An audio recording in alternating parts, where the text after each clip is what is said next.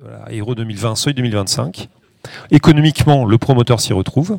Donc voilà, donc euh, là c'est un exemple très concret. Et puis on sort peut-être de l'opposition euh, gaz versus élec, élec versus gaz. Exactement. On peut, on peut bénéficier des deux. On a même peut-être un modèle plus résilient à ce moment-là. Exactement, on a un modèle plus résilient et en fait il faut surtout pas, ce qui est très dommage euh, aujourd'hui dans, on a, on a opposé les énergies.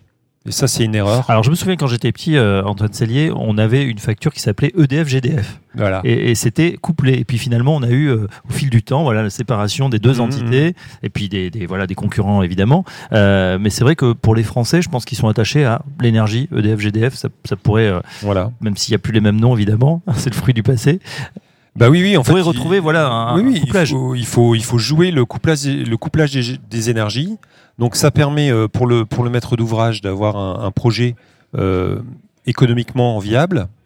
Et surtout, ce qui est intéressant pour l'acquéreur, c'est que quelque part, dans ce monde incertain et volatile dont on parlait avant, où on ne sait pas ce, que les, ce qui va se passer Mm, mm. dans les dix prochaines années, avoir un bâtiment avec deux énergies, en fait, ça a beaucoup de valeur. Parce que dans un monde d'incertitude, si vous avez deux énergies, eh ben, euh, c'est ne pas mettre ses œufs dans le même panier. C'est vrai. Et c'est une forme de, de couverture contre le risque. Voilà, et puis bon, euh, voilà, on a aussi les euh, l'énergie verte, hein, évidemment, tout ça, c'est du gaz vert. Voilà, et Euh, donc le gaz vert est en train de se développer. Vous continuez à, à pousser les feux dans cette direction. Tout à fait. Donc on travaille avec toute la filière agricole, la filière aussi de tout ce qui est les stations d'épuration, parce qu'aujourd'hui les bouts de stations d'é- d'épuration sont méthanisés. Il y a un énorme projet qui va sortir euh, dans, dans toutes les, les grandes métropoles, mais on a aussi un projet qui va sortir à Gennevilliers, aux portes de Paris, qui va méthaniser euh, pour le coup des biodéchets. Mm. Euh, donc voilà, on méthanise des biodéchets, on méthanise des bouts de stations d'épuration et on mét- méthanise des déchets agricoles.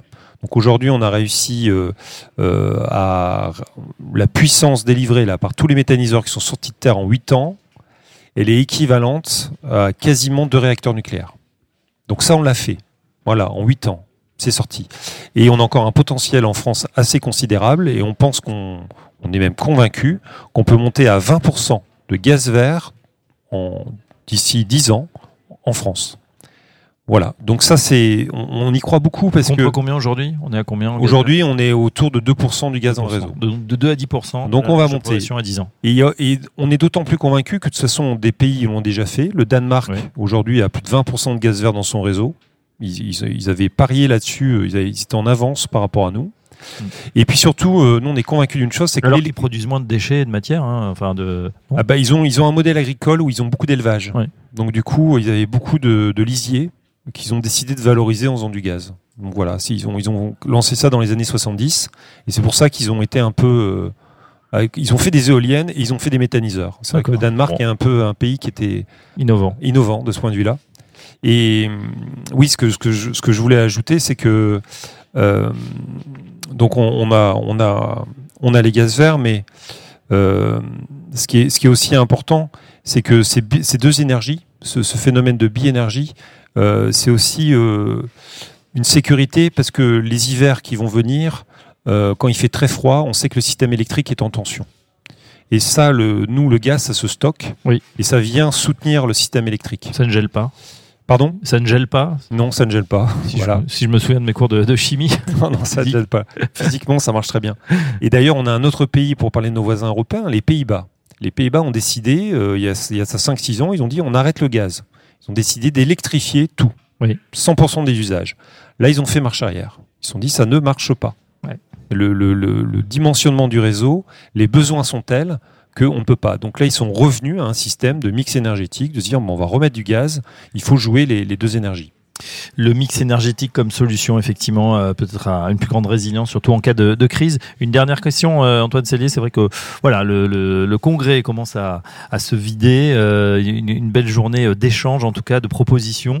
Euh, pour vous, c'est important, GRDF, d'être au cœur de, de ces débats, y assister?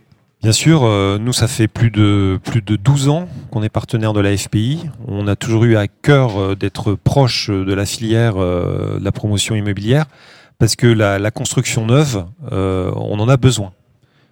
C'est pourquoi? Parce que ce sont des bâtiments sobres. Et ça, c'est, comment dire, on a besoin de ces bâtiments sobres parce que nous, notre feuille de route, c'est de baisser les consommations de gaz Mm. et de décarboner, de, de décarboner et d'augmenter le gaz vert.